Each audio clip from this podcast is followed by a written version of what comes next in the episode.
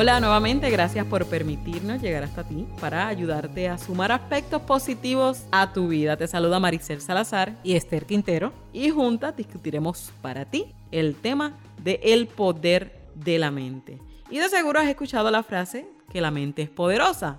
Y en ocasiones hasta has tenido esa sensación de que algo es más fuerte que tú. Puede que no te expliques la razón por la que actúas de una forma u otra y puede que desees lograr metas en tu vida y tu mente, mira, te traiciona con esos pensamientos de miedo, con esos pensamientos de duda. Y nada más cierto, Maricel, que se habla de que la mente es poderosa y la frase es cierta, es completamente cierta. La mente tiene el poder de fortalecer como de destruir. Y cuando destruye realmente no es por intención. Nadie quiere destruirse con su propia mente.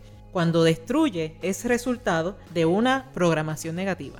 Y hablemos un poco sobre lo que es la mente, para que podamos ver a darle un completo y práctico sentido a la frase. Cómo lograr que tu mente trabaje a tu favor y, y obtener esos resultados que esperas. ¿Qué te parece, Maricel, si comenzamos haciendo una descripción de lo que es la mente consciente y la diferencia de la mente subconsciente? Y es que la mente consciente se refiere a todo aquello que está relacionado a un estado de alerta. La mente consciente es la que te permite estar pendiente. Cuando tú dices voy a estar pendiente a esto, estás utilizando tu mente consciente. Tus sentidos están funcionando para ti. Gracias a la mente consciente es que se puede aprender, se puede analizar, se pueden tomar decisiones porque estás alerta a toda la información que necesitas para poder realizarlo Puedes darte cuenta de los eventos que te rodean y por la mente consciente es que tú finalmente decides actuar. Así que llega el pensamiento y al pensamiento le sigue la acción. Lo que quiere decir que puedo conocer el contenido de mi mente, que nos permite eso pensar, a su vez reflexionar y entonces es que tomamos esa decisión de cómo vamos a actuar. Es correcto. No podrías tomar una decisión si no estás consciente de los eventos que están sucediendo. Sin embargo, Aquí hay un área que dice peligro, hay un área que dice cuidado y a la que debemos estar totalmente conscientes de esa área. Y es que en ocasiones la conciencia de los eventos puede ser contraproducente. Y existe lo que se conoce como parálisis del pensamiento. ¿Qué es la parálisis de pensamiento? Es un exceso de pensamiento. Pensamos demasiado. Y el problema de pensar demasiado es cuando hay carencia de acción. Quiere decir, estás pensando tanto y tanto, pero no estás actuando. Y si no hay acción, no hay resultados. Y quizás podemos poner como ejemplo el que decimos algún día voy a viajar. Ese es el viaje de mis sueños y algún día lo voy a hacer. Pero no tomamos acción. Algún día. Y pasa un año, algún día. Y ese algún día no llega. Es como cuando la computadora está pensando y se queda el círculo dando vueltas y vueltas y vueltas y no pasa nada. O la barra, ¿verdad? Que se queda ahí pensando y no pasó nada. Es correcto y pensar si es necesario. El problema es detenerte a pensar. Tenemos ahí la ventaja y la desventaja de una mente consciente. Pero vamos entonces al otro lado de la moneda. Vamos a hablar un poquito sobre la mente subconsciente. Y la mente subconsciente, por el contrario, no razona, no piensa, no analiza. Ella sencillamente obedece y nosotros podemos, esa mente subconsciente, para que trabaje a nuestro favor, podemos nutrirla con la información deseada. ¿Y sabes qué? ¿Qué? Que va a obedecer. En el momento en que tú le des la información, ella ya no lo va a pensar, sencillamente va a comenzar a obedecer de acuerdo a la información que le presentaste. Si en algún momento pensaste que algo es posible, te mantuviste con ese pensamiento de que es posible, la mente subconsciente no va a comenzar a analizar si es posible o no. La mente subconsciente te va a sostener con todos los pensamientos necesarios para sencillamente hacer lo posible.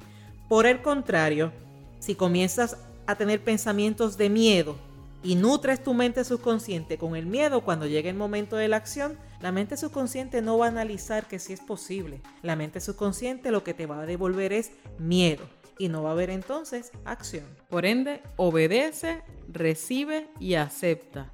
No juzga ni evalúa. Y ahí podemos utilizar nuevamente el ejemplo de el viaje y vamos a considerar la siguiente analogía. Al momento de viajar, tú vas a preparar tu maleta. Una vez la preparas, te vas de viaje. Y tienes en el viaje disponible solamente lo que decidiste incluir en esa maleta. Pero ¿sabes qué? Tienes opción de hacer nuevas compras en donde estés. Es correcto, Maricel. Y esa analogía cae perfecta porque la información con la que estás nutriendo tu mente subconsciente prácticamente es la que va a alimentar posteriormente tu consciente y por ende tu conducta. ¿Qué quiere decir esto? De la misma manera en la que sostienes un pensamiento y vas nutriendo tu mente con, por ejemplo, sí lo puedo hacer, es lo que deseo, quiero mantenerme. Si ese es el pensamiento con el que estás nutriendo tu mente, prácticamente esa es la maleta que tú estás creando. Cuando llegue el momento de hacerlo, cuando llegue el momento de actuar y abras tu maleta, que vas a encontrar en ella pensamientos de que sí quieres, pensamientos de que sí puedes y pensamientos de que lo vas a hacer. ¿Cuál va a ser el resultado final? ¿Cuál va a ser la acción? Lo vas a lograr. Si llenas esa maleta con no puedo, no es posible, yo no soy la persona, no tengo el talento, no es para mí, cuando llegue la hora de la verdad, abres la maleta y lo que va a haber es duda, una duda que te va a limitar y no te va a dejar entonces tener la conducta que necesitas. A mayor fortalecimiento, mejores resultados. Tú decides el tipo de poder que le quieres dar a la mente. Si le quieres dar un poder de miedo o si le quieres dar un poder de logro. Y definitivamente si escoges los logros, los resultados van a ser esos nuevos patrones de pensamiento, nuevas emociones, nuevos resultados, un nuevo entorno para ti. Fíjate Maricela, imagínate ahora lo siguiente. Imagino siente todo lo que podría ser diferente. Wow, si no analizaras tanto y actuaras más. Cada una de las personas que nos está escuchando, piensa en lo siguiente. ¿Cómo sería si no analizaras tanto y actuaras más? Piensa también si tuvieras más iniciativa y menos dudas. ¿Sabes cuántas cosas serían ahora mismo diferentes en tu vida si tú tuvieras mayor iniciativa y dudaras menos? Yo creo que todo. Y fíjate que no estoy diciendo que no haya duda. La duda puede existir, pero como preparaste tu mente para no analizar tanto, por encima de la duda va a estar la iniciativa y la acción. De la misma manera, identifica qué sería diferente si te concentras en las soluciones en lugar de los obstáculos y que tu mente siempre vea la solución en lugar de agrandar esos obstáculos que la mente a veces nos presenta, ¿cuántas cosas podrían ser diferentes? Por lo tanto, ¿qué te parece si arreglas tu maleta? Comienzas a seleccionar nuevos patrones, nuevas formas para definir el poder de tu mente. Y para seleccionar esos nuevos patrones, Maricela, hay unas actividades que nosotros podemos hacer que son de mucha ayuda. Vamos a comenzar con cosas tan sencillas como aquello que escuchas. Identifica audiolibros de los temas que te apasionan, identifica audiolibros de las actividades que quisieras realizar.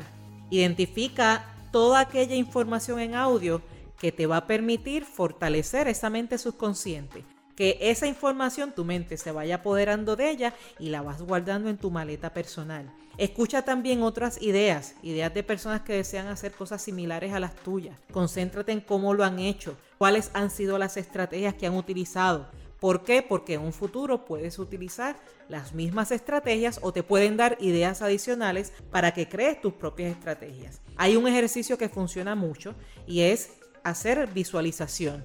Identifica fotos de esos lugares a los que quieres visitar. Identifica fotos de las cosas que quieres hacer. No tienes fotos, busca láminas. Ahora la tecnología nos permite tener acceso visual a todas las cosas que quieras. Y ubícalas en algún lugar donde tu mente pueda verlas varias veces al día. Mira esas imágenes, por lo menos tres veces al día, obsérvalas detenidamente y permítele a tu mente visualizar cómo serían las cosas estando en ese lugar o haciendo esa actividad que desees. En otras palabras, ve nutriendo tu mente con la información que es la que te va a permitir tener el resultado. Y sobre todo, por favor, escribe. Escribe más allá de hacerlo en la mente.